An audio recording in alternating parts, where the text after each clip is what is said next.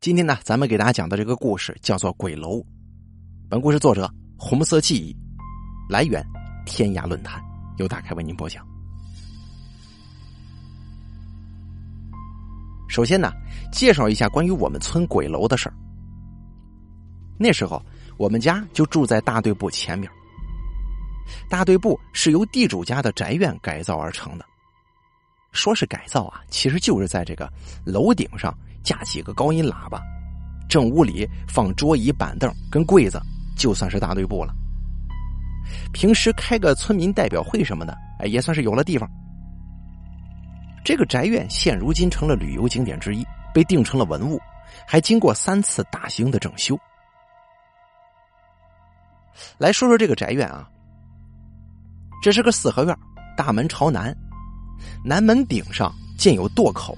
就像是古代城门上那种，院子四面都是两层，木质楼梯跟楼板，啊，一楼窗户很大，正方形，小方木格子的这种扇窗。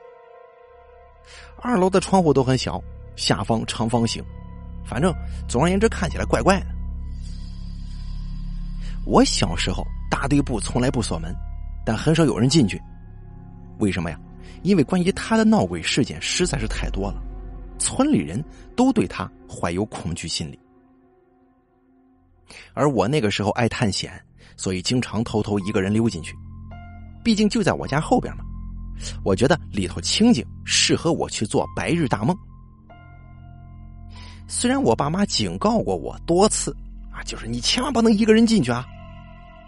可我这人呢，就是有一种逆反心理，你越是强调不让我干什么，我偏偏就得去干。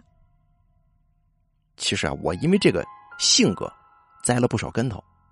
各位听故事的朋友，您可千万别学我，真的没个好。我第一次想进去，是因为我妈给我讲了件事儿。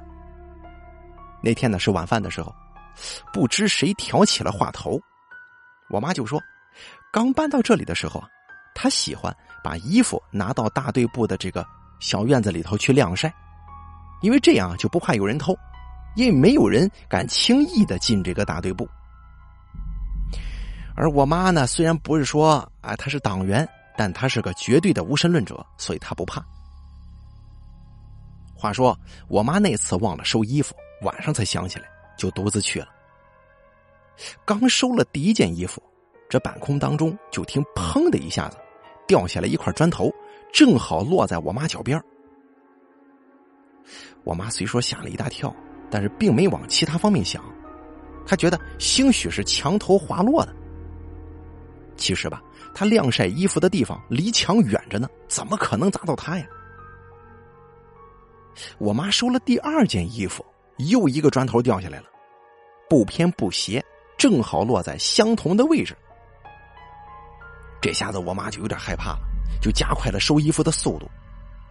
不过她的速度一旦加快，那个砖头掉落的速度也快了，我妈最后吓得夹起衣服就跑，那砖头就在后边追，一块一块的落在我妈身后，直到出了大门，这才算是完事儿。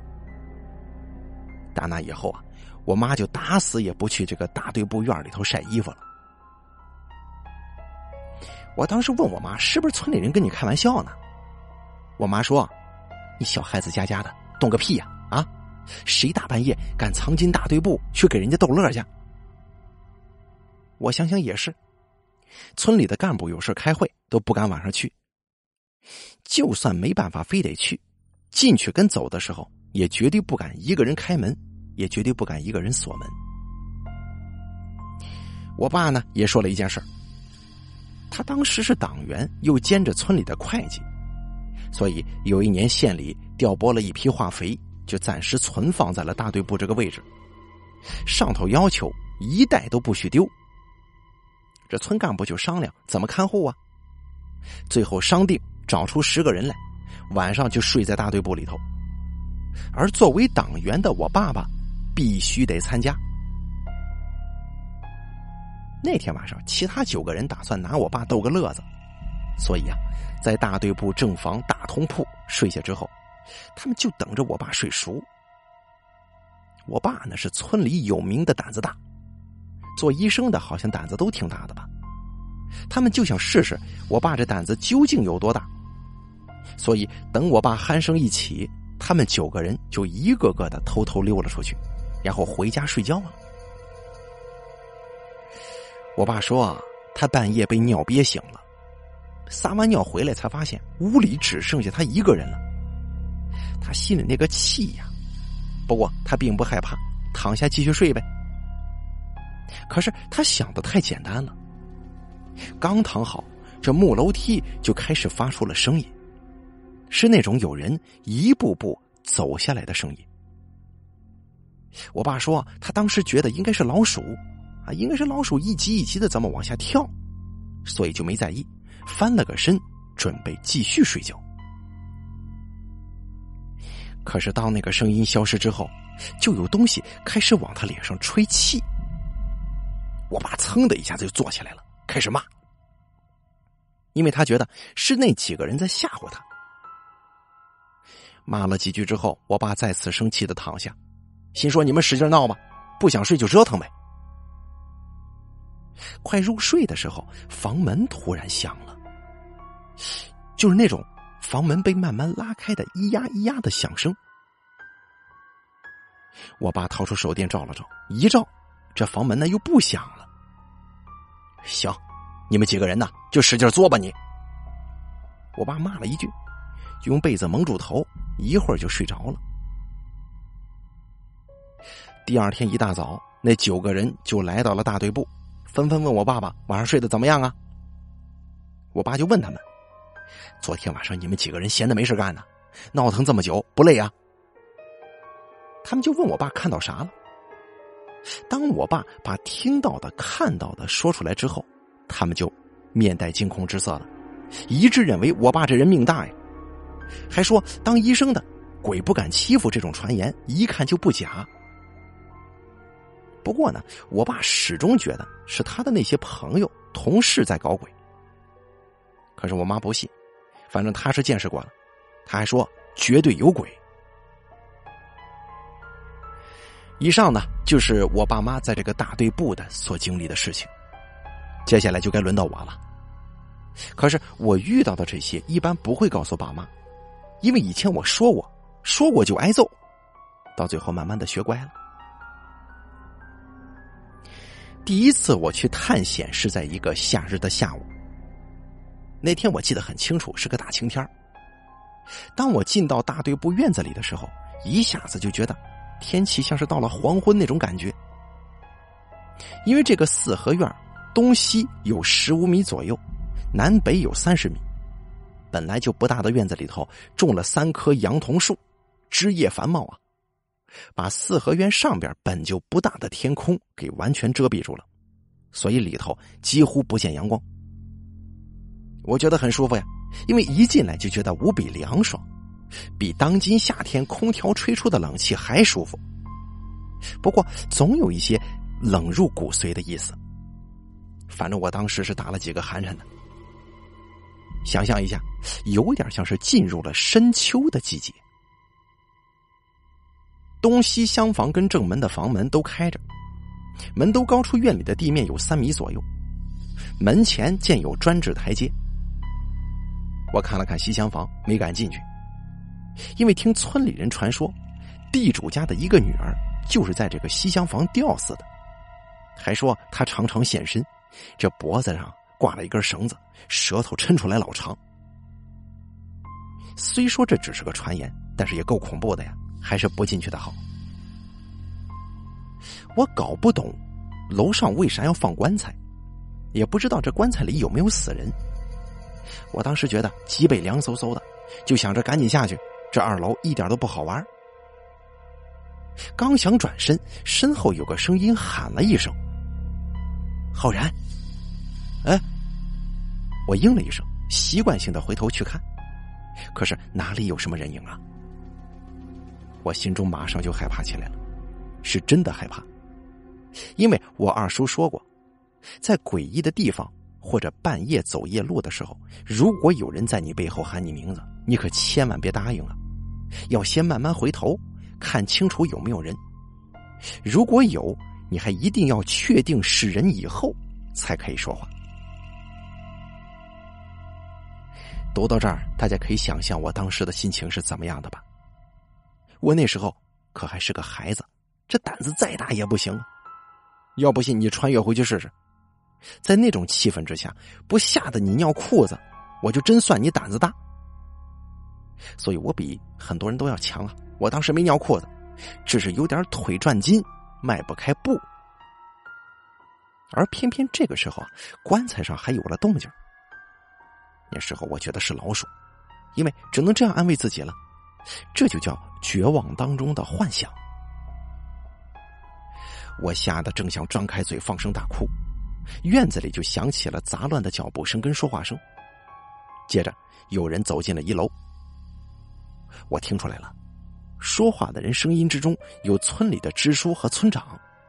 于是我哇的一声就哭了出来，但是说不出话，就扯开嗓子哭。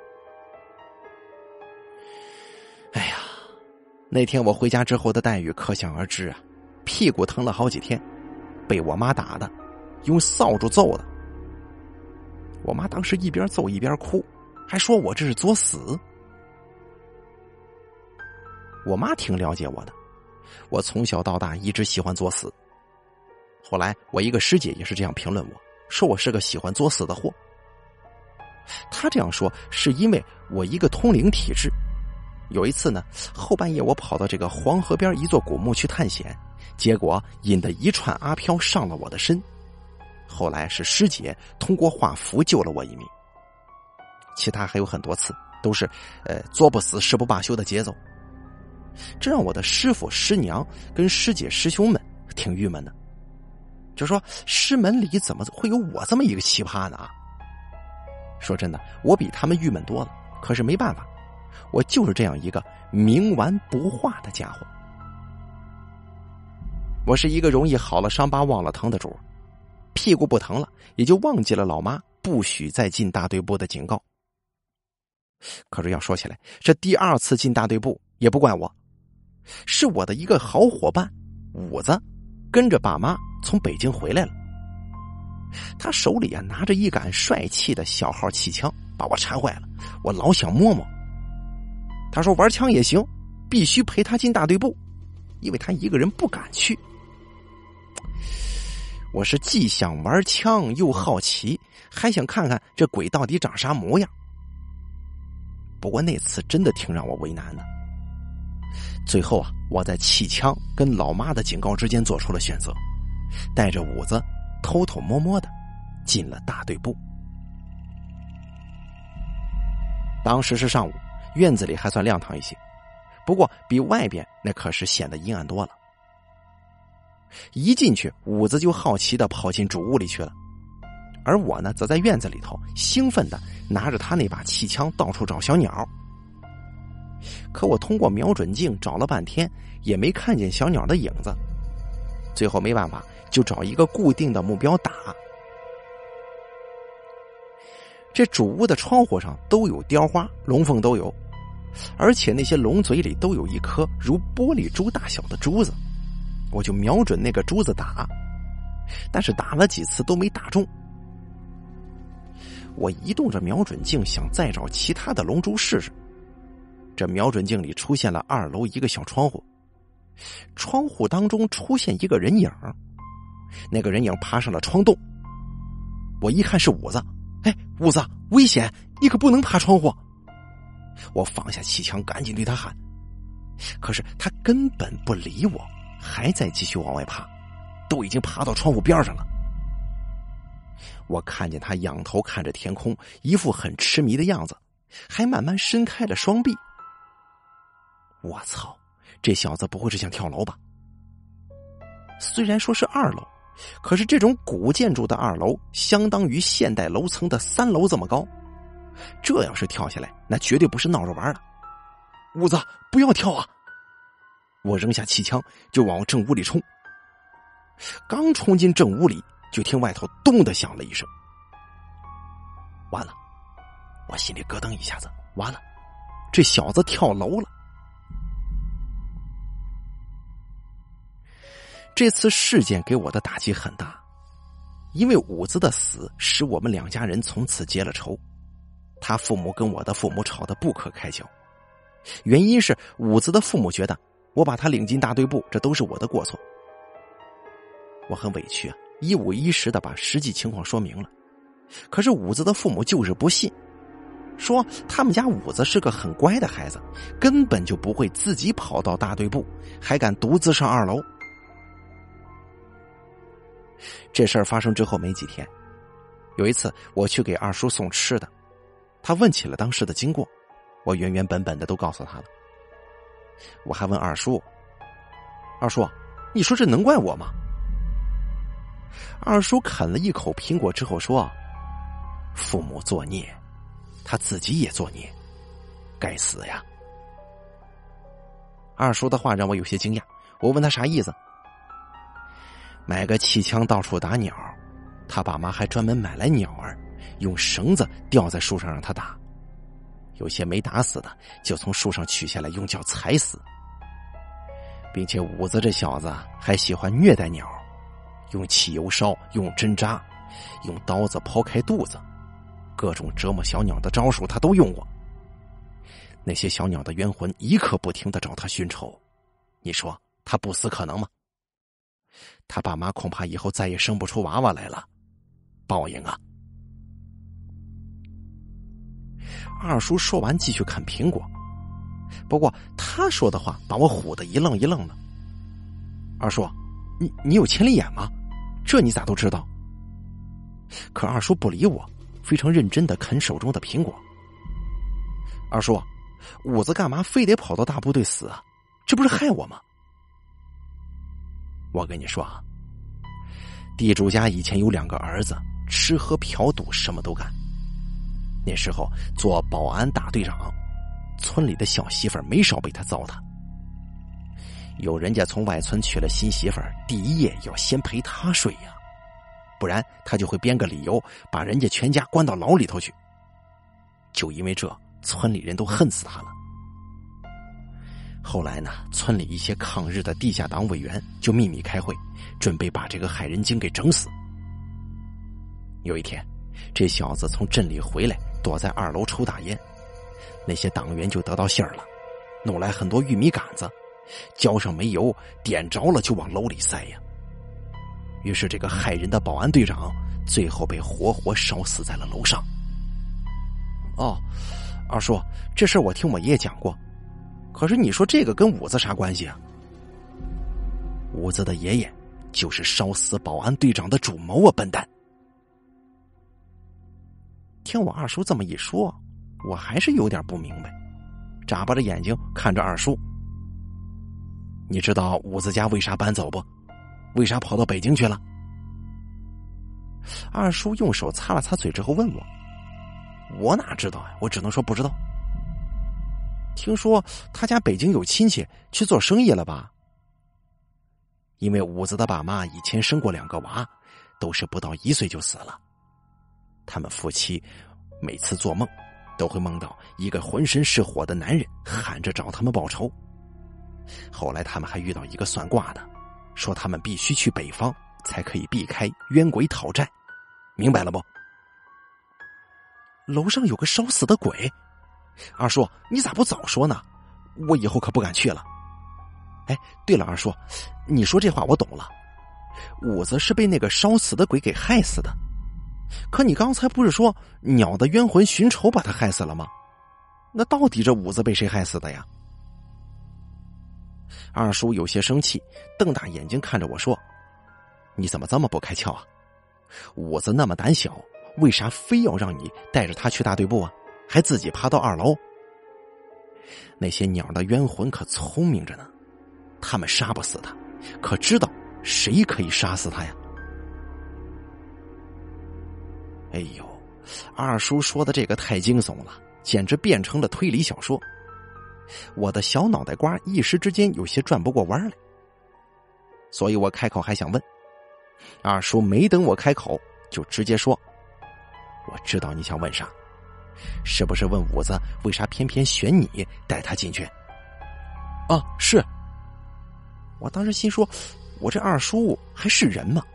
不会是妖精变的吧？我现在说了，你也许不信，不过你将来会信的。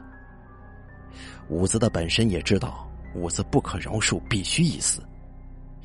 可是他呢，又不想武子死了之后下地狱去，就必须找一个可以免除这种因果的人。咱们村里能做到这一点的只有一个，那就是你了。啊！我嘴巴张的老大，云里雾里，心说二叔越说越玄乎呀，一定是在坑我，故意逗我玩呢。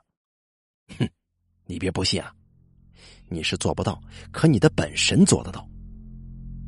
你带他进了大队部，然后他死了，你已经掺和进了他的因果里，你的本神就得负责。五子的本神要的就是这种效果，所以五子头七过后，你就会生病，会病的爬不起来。不经过七七四十九天呢，你可别想好。二叔说的唾沫星子乱飞，我怀疑他这是发烧了，一定病得不轻。我根本就不想鸟他。于是站起身，说了一声：“我不想听你瞎扯故事了。”然后抬腿就往外走。快走到院门口的时候，身后的二叔提高声音说：“想不生病也行啊。五子头七那天夜里，你必须去大队部二楼给五子烧份纸钱。你也别害怕，没东西能害你的。不过，你必须得自己去。”我停下身子，回头看了看二叔。我问他：“二叔啊，你真不是在讲故事吗？”二叔撇了撇嘴，然后抬手指了指天，说自己说的已经有点多了，反正信不信在我。说完这些，他就去逗他养的那条狗去了，不再搭理我。那天晚上，我有点小兴奋呢。如果你觉得我是因为害怕而兴奋，那你就错了。我兴奋的是，我又有了一个夜里进入大队部的理由啊！就算是被爸妈发现了，我可以把责任推给我二叔，是他让我去给五子烧纸钱的，不能怪我。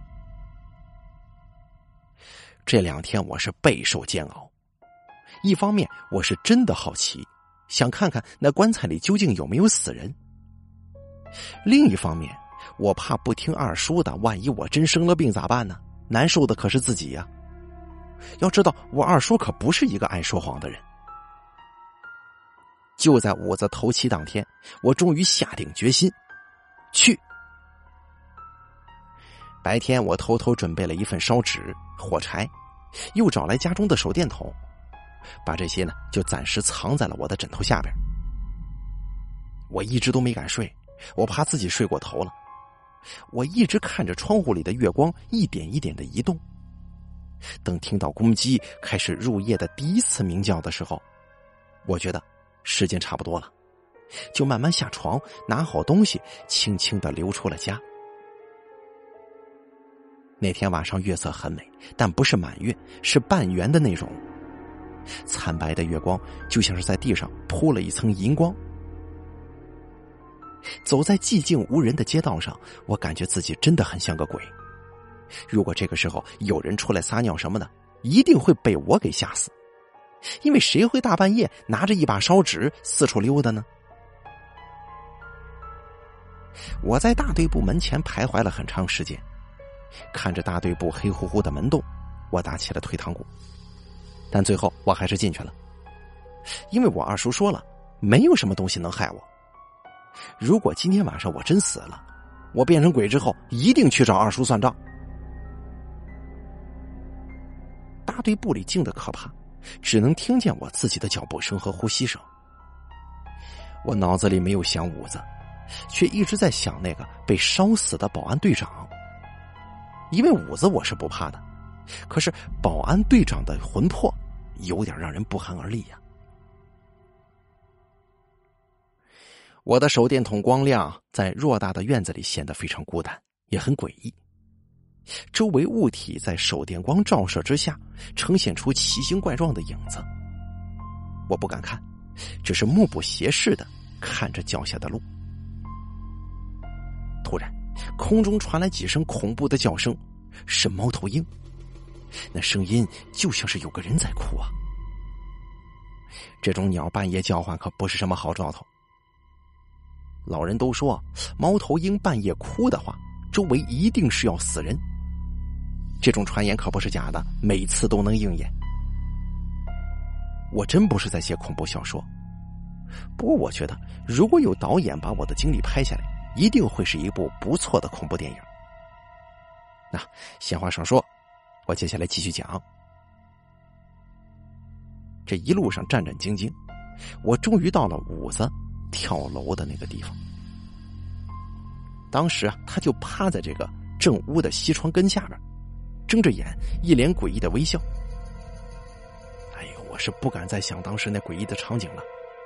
我赶紧蹲下身子，开始划火柴，准备点燃烧纸。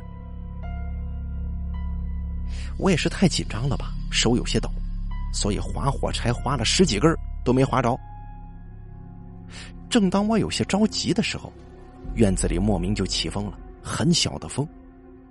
可是我隐隐觉得有些不对劲儿啊，也说不出来究竟是什么地方不对，就是有一种感觉，觉得身后有东西在盯着我看。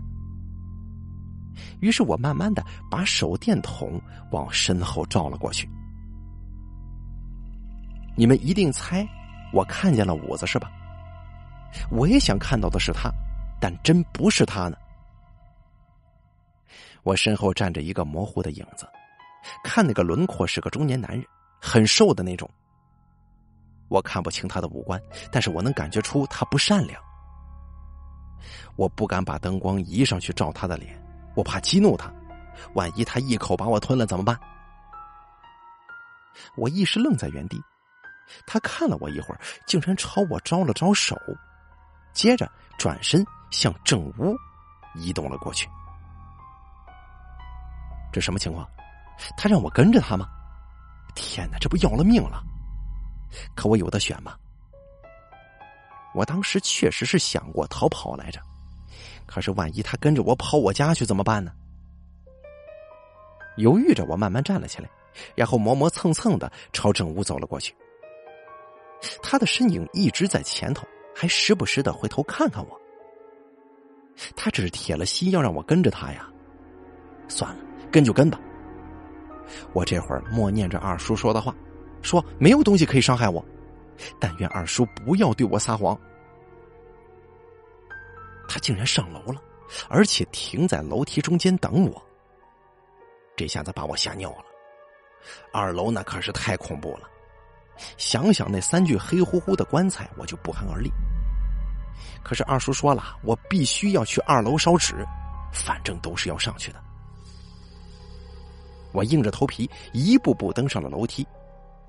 刚上了几级台阶，他就悠然飘上去了，然后隐没在了楼梯口的位置。大家可以想象当时的场景吗？木质楼梯吱哇吱哇的响。楼梯口的黑暗处，一个被烧死的鬼魂正静静的等着我，上头还有三具莫名其妙的大棺材。我只记得当时我心中一直在说：“鬼啊，你死可不关我的事啊！我只是个小孩子，你可别害我。你要是害了我，我两个师傅都厉害着呢，一定不会饶了你的。”你看，这就是作死的节奏。不过，这样的遭遇跟我以后的遭遇比起来，简直不值一提。还胆子不都是练出来的吗？等我上了楼，胆战心惊的拿着手电筒四处照了照，发现他正站在第一个棺材前面，恐怖的向我招手。还招手呢？啊！我这都已经到二楼了，难道你你让我到你面前亲你一口啊？我老大不情愿的走了过去。然后停在离他有两米左右的地方，我静静的等他继续。他不会是想要吃我吧？我的小心脏当时确实跳得咚咚作响，反正我听见我自己的心跳声了，特别清楚。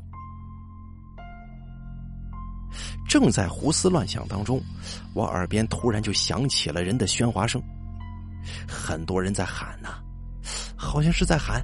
就在楼上，就在楼上，快点火！而我眼前也突然就变得明亮起来，棺材没有了，取而代之的是两张锃亮的太师椅跟八仙桌子。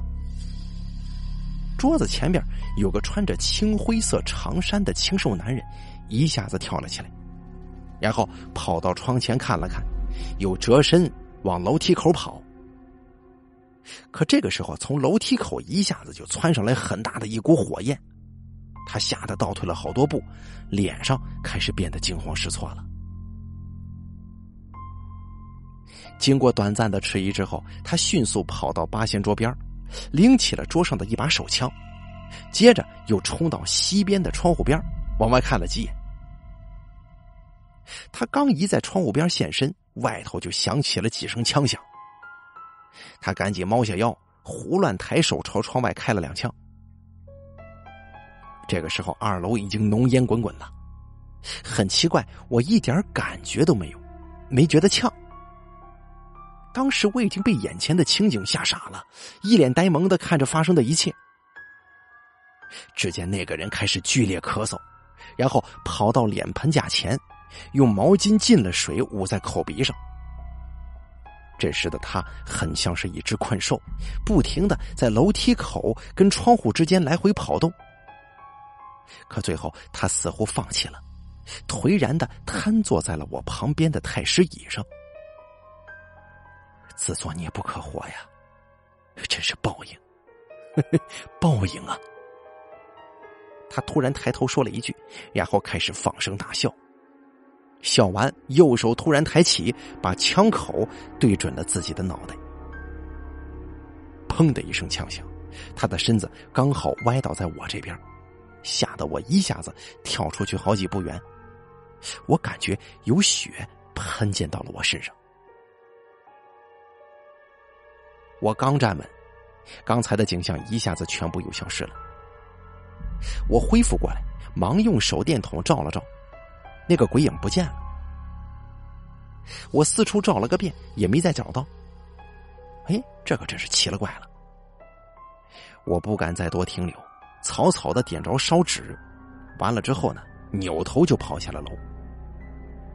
一口气我就跑出了大队部的大门，然后忍不住回头看了一眼。也许是我眼花吧，可是我隐隐看见一个男的牵着五子的手，正站在门里边，静静的看着我。有人会问：那个男鬼让你看他怎么死的，难道不是在提示你什么吗？应该像是恐怖片里演的，让我替他收收尸骨啊、伸伸冤呐之类的。你要是这样想的，恐怕你只会失望。啥提示都没有，就是让我看了一遍经过，然后就没了。哎，我这可不是编故事啊，怎么吸引人怎么写。我经历的事实就是这样。我至今也不明白他为啥让我看到这些，也许只是为了好玩啊。鬼也无聊嘛，对不对？逗逗我应该是个正常的事第二天我就如实对二叔汇报了夜里去大队部的经过。我以为二叔听了之后会嘴巴张得很大，一副无比惊讶的表情。可是等我说完了，他一点反应都没有，把我气得不行。喂，二叔，你听了我的经历之后，你不害怕吗？我为啥子要害怕呀？是你去的，又不是我。那你说说，为什么那个队长的鬼魂让我看那些呢？他死后没人给他烧过纸，你是第一个。就算不是冲他去的，可毕竟是在他死的地方呀，所以他感激你呗。我的天哪，那二叔以后他不会让我经常给他烧纸吧？二叔瞪了我一眼，没说话。我也瞪了他一眼，他总是这样欺负小孩子。这样做对我真的好吗？不过我并没有让二叔发现我瞪他，不然会挨骂了。那么说完了自己的亲身经历，我再说一说村里其他人遇到的关于大队部的事件吧。我们村啊有个民兵连的连长，姓王，此人心狠手辣，一向以胆大著称。他曾经亲手在牛棚打死了地主家的老当家的。当时时局混乱，打死个四类分子很正常，所以并没人因此追究。话说这王连长一次酒后与村里人打赌，说自己敢在大队部的西阁楼住上一夜。为什么非说住西阁楼呢？因为传说地主家的二丫头吊死在了西阁楼，一直阴魂不散，因此啊，没有人敢进西阁楼，哪怕是大白天也不敢。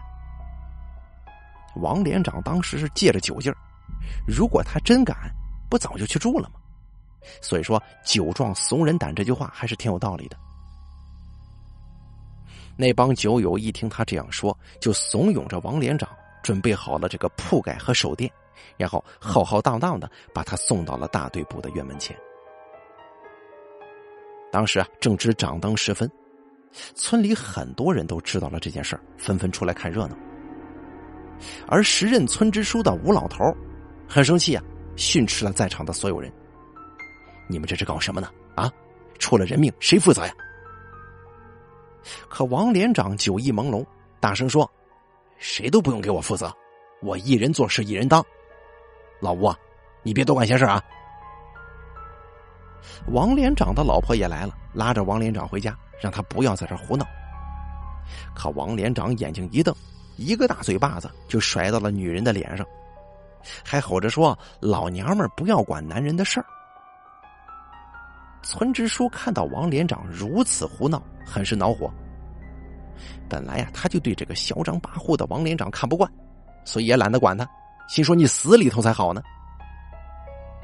就这样，王连长在众人的欢呼跟起哄声当中，雄赳赳、气昂昂，一步三摇晃，走进了大队部。他在西厢房一楼的地上铺上了草席和被褥，然后在门口撒了泡尿。接着就歪倒在被褥上，呼呼大睡起来。如果他如此昏睡到天亮，也就啥事都没了。可偏偏呢，他半夜被尿憋醒了。据他后来回忆，说当时酒醒了大半，想起了醉酒时夸下的海口，心里怕的要死，就想赶紧回家去。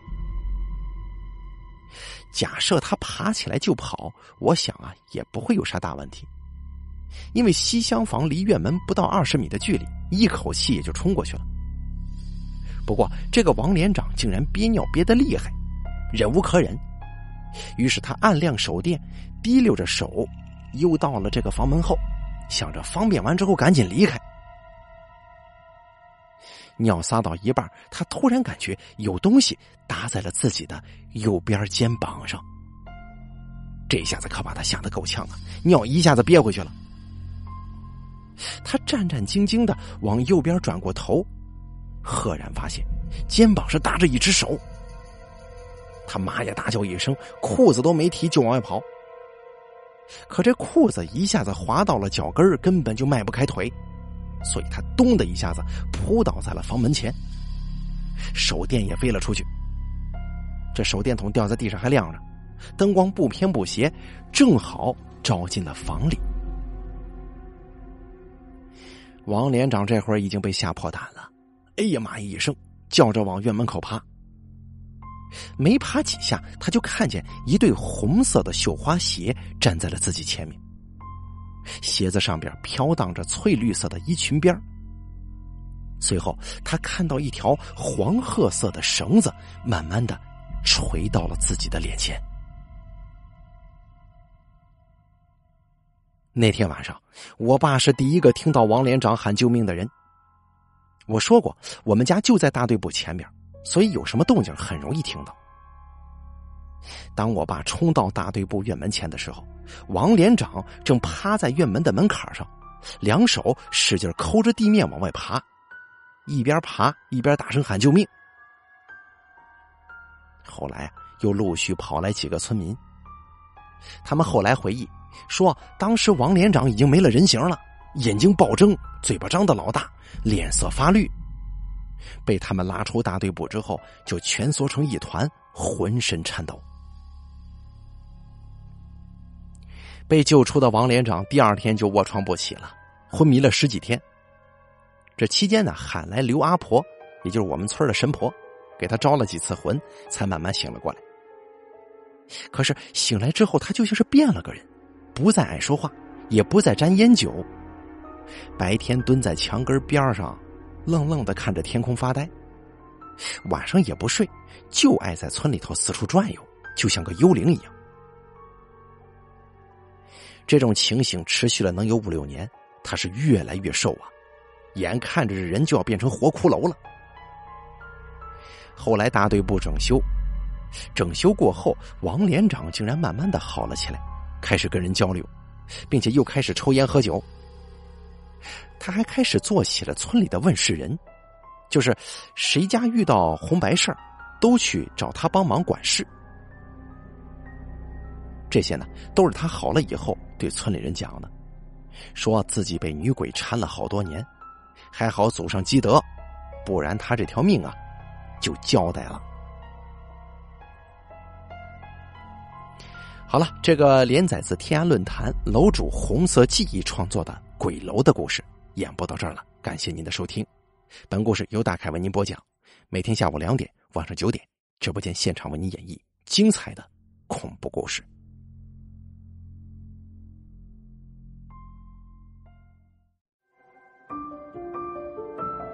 本期故事演播完毕。想要了解大凯更多的精彩内容，敬请关注微信公众账号“大凯说”。感谢您的收听。